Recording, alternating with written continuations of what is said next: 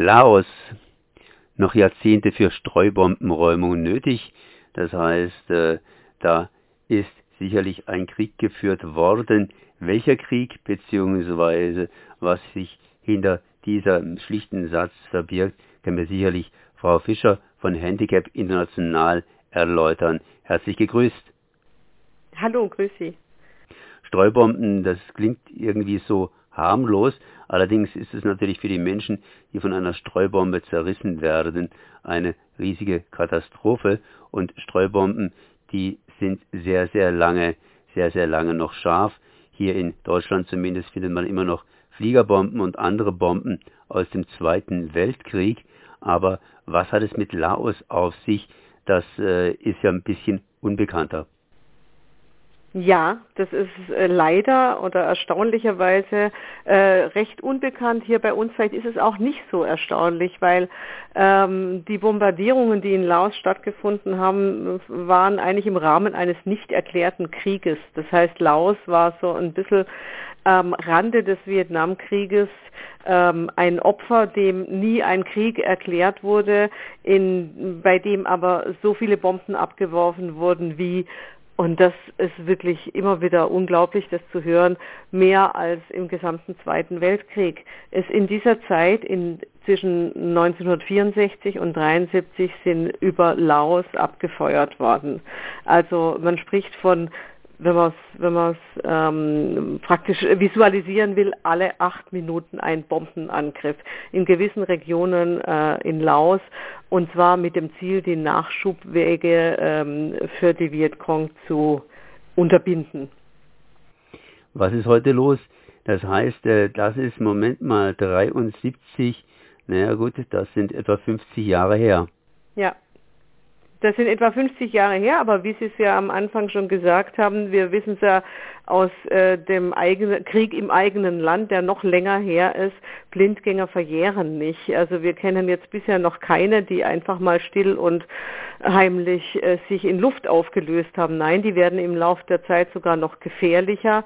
Ähm, Blindgänger sind Waffen, die nicht funktioniert haben, muss man sich so einfach vorstellen. Das heißt, es ist im Unterschied zum Beispiel zu einer Landmine, die auf Berührung explodieren soll, ist ein Blindgänger eine Waffe, die eigentlich beim Aufprall auf dem Boden explodieren sollte, es aber nicht getan hat.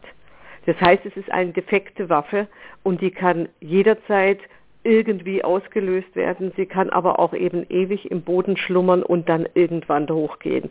Und meistens eben dann, wenn ein unschuldiger Mensch lange nach dem Krieg äh, diesen Blindgänger anfasst. Wie kann ich mir so einen Blindgänger bzw. so eine Waffe vorstellen? Gibt es da irgendwie ein deutliches Zeichen dafür, wenn ich vor so einer Waffe bin? Oder gibt es da viele verschiedene Arten? Naja, Blindgänger gibt es natürlich so viele verschiedene Arten, wie es Explosivwaffen gibt. Also wir kennen ja die Bilder hier aus dem eigenen Land von den großen Fliegerbomben, die nicht explodiert sind, die auf irgendeiner Baustelle gefunden werden und die dann unter Lebensgefahr ähm, entschärft werden müssen.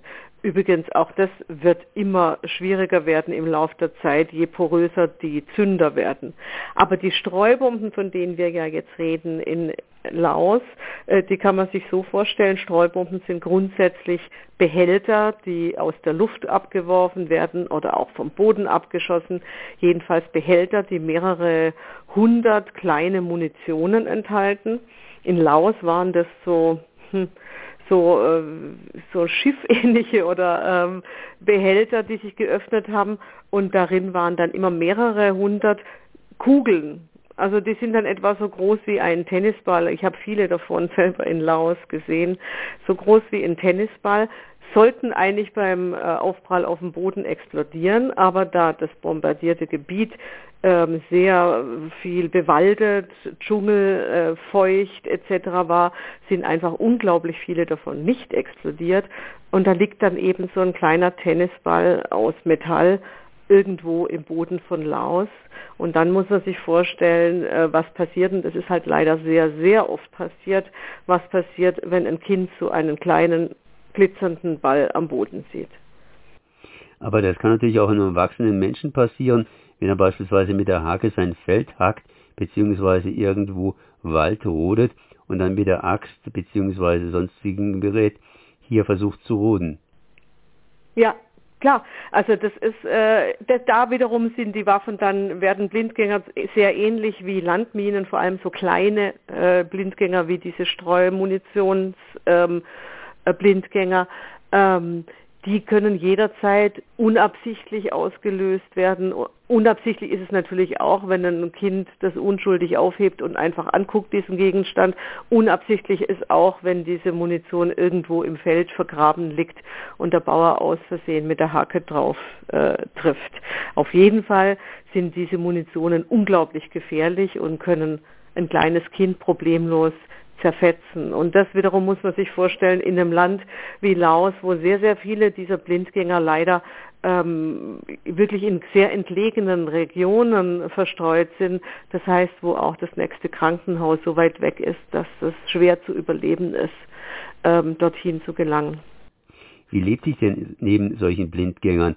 Die Bevölkerung wird sich sicherlich an die Blindgänger irgendwie gewöhnt haben.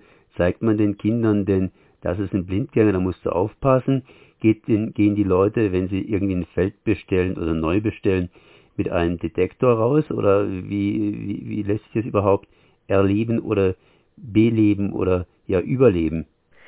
Naja, also äh, das ist ja wirklich schon eine Bedrohung, die sehr lange da ist. Es gibt Regionen, die stärker betroffen sind, wo die Menschen natürlich die Gefahr ganz genau kennen ähm, und, und wissen, wie das aussieht und wissen, wie gefährlich die sind. Es gibt andere Regionen, da sind vielleicht weniger Blindgänger und da hat ein, ein Schulkind davon noch gar nichts gehört. Also das ist sehr unterschiedlich. Es gibt Regionen, da sind die dann vielleicht einfach im Boden verborgen und der Bauer weiß es gar nicht. Auch wenn der Bauer es weiß, muss natürlich erstmal die Möglichkeit da sein, und da kommen wir natürlich zum Thema Entminung, was ja unsere Organisation in Laos macht.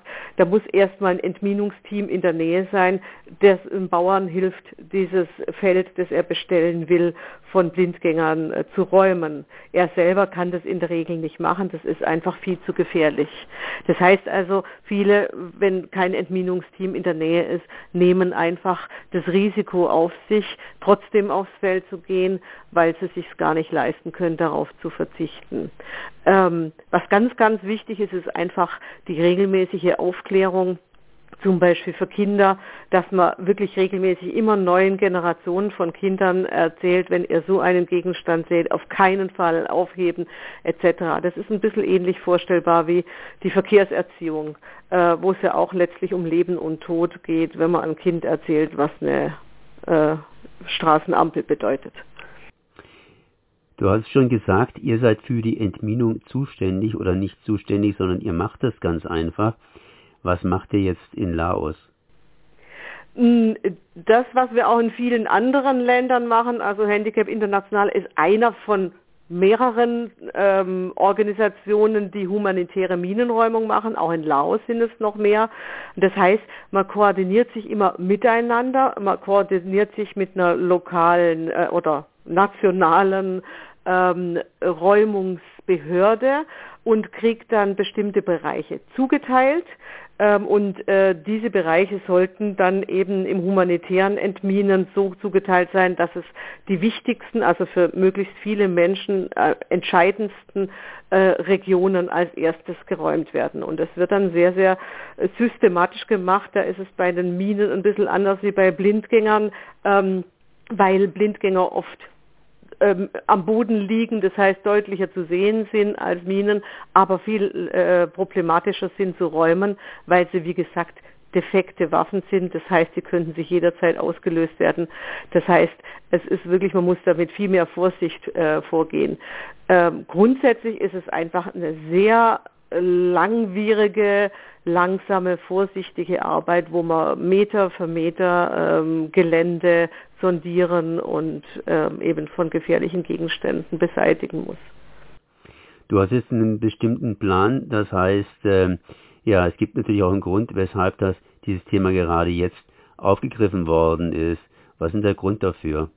Hm, ich muss sagen, aktuell hatten wir gar keinen Anlass, außerdem, dass wir, dass wir eben äh, seit äh, 25 Jahren diese Räumung machen und dass wir das organisationsintern als Anlass empfunden haben, darüber zu kommunizieren. Es gibt jetzt aber momentan, was Streubomben anbelangt, keinen speziellen Jahrestag oder so. Es ist aber einfach sehr, sehr wichtig an so eine wirklich massive Gefahr, die jetzt Laos betrifft, aber andere Länder auch immer mal wieder ähm, zu erinnern, weil es sonst leicht in Vergessenheit gerät.